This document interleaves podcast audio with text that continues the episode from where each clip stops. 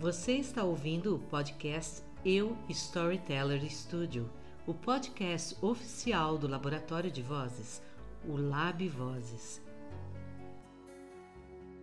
Para usar uma expressão sutil, eu diria que o mundo e todos os que ainda permanecem nele estão falando em voz alta, e pensando bem, seria até desnecessário explicar o porquê.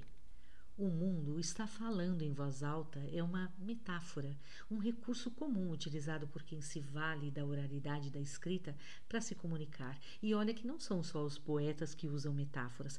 Na verdade, aqui você tem até uma personificação, porque o mundo não fala, mas ele está falando em voz alta. Por detrás desta metáfora ou personificação está a imagem associada à expressão. É quase que uma simples comparação, não fosse a potência da imagem que esta expressão, este recurso provoca em nós. O mundo está falando em voz alta. Imagine aí. Ninguém pode deixar de pensar num mundo cheio de bocas e vozes a falarem por aí, todas ao mesmo tempo. Esta metáfora, esta personificação, o mundo está falando em voz alta, é também um eufemismo. Espera, não precisa sair daí, eu sei que está ficando um pouquinho mais difícil. É outro recurso da comunicação.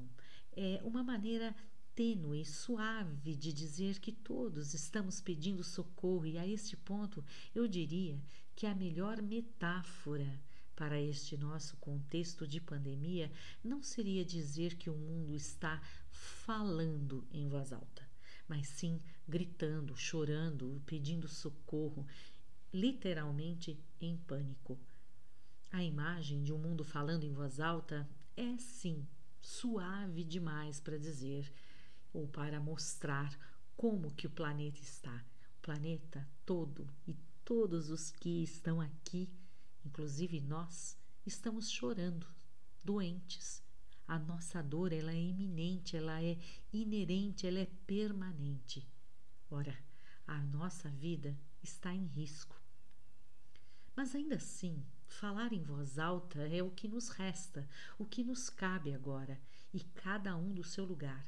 Isso tudo também me faz pensar que quanto antes a gente aprender a falar em voz alta, menos será preciso gritar, pois que mais rapidamente o mundo e as pessoas que nele moram poderão se fazer ouvir porque as pessoas precisam sim ficar atentas à potência das palavras. Ora, falar é diferente de gritar. Saber disso confere a nós o livre arbítrio de escolher entre um gesto e outro. É claro que a necessidade nos faz gritar e não falar, mas quando podemos escolher, tudo é mais confortável. É preciso também que as pessoas entendam que a escrita, a oralidade, são ferramentas de luta individuais e coletivas e devem ser usadas com parcimônia, com consciência, responsabilidade e, sobretudo, generosidade. Em resumo, quando a gente vai escrever, falar com alguém, a gente precisa pensar no outro antes de dizer, antes de escrever algo. A gente não pode desconsiderar o contexto do outro, o momento do outro, a dor do outro, a compreensão, a capacidade interpretativa do outro. A gente precisa é, entender que a sintonia é a condição primeira para a verdadeira comunicação humana. Isso implica em uma atitude muito complexa, em muito raciocínio, em muito pensamento, pois que é preciso separar sempre aquilo que eu acredito, ou seja, as minhas crenças pessoais, daquilo que é fato. E isso significa dizer que é possível refletir sobre o argumento presente na fala da outra pessoa sem concordar com ela ou validá-lo completamente. Isso é algo que as pessoas não estão fazendo, por exemplo, nas redes sociais, e eu diria mais, nem nas redes profissionais.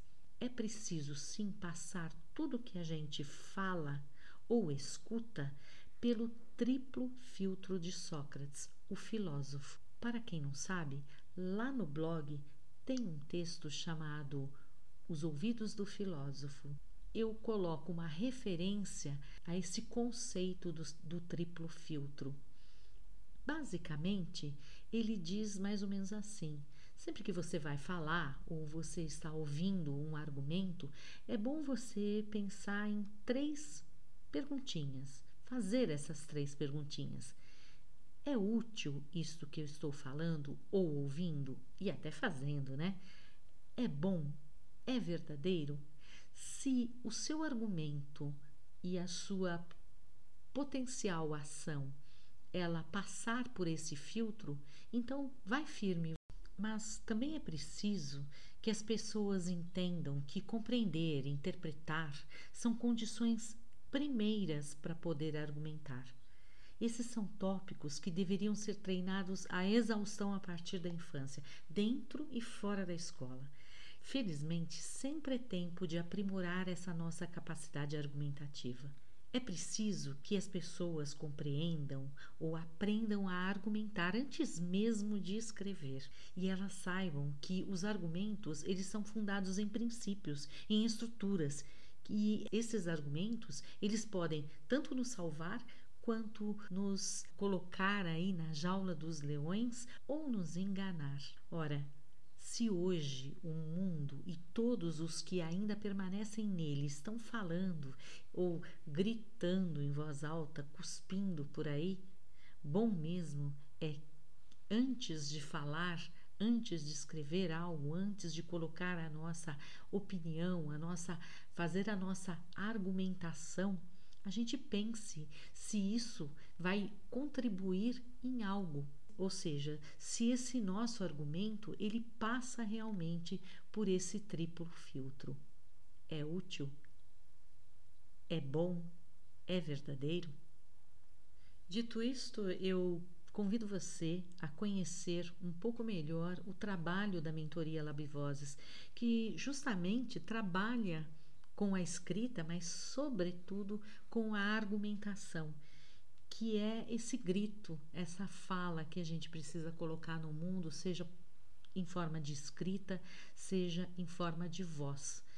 É, essas experiências elas são mútuas, elas são generosas dentro da mentoria, sempre se preocupando em manter a sua autoria, a sua originalidade, a sua personalidade eu convido vocês a conhecer então a mentoria do Lab Vozes.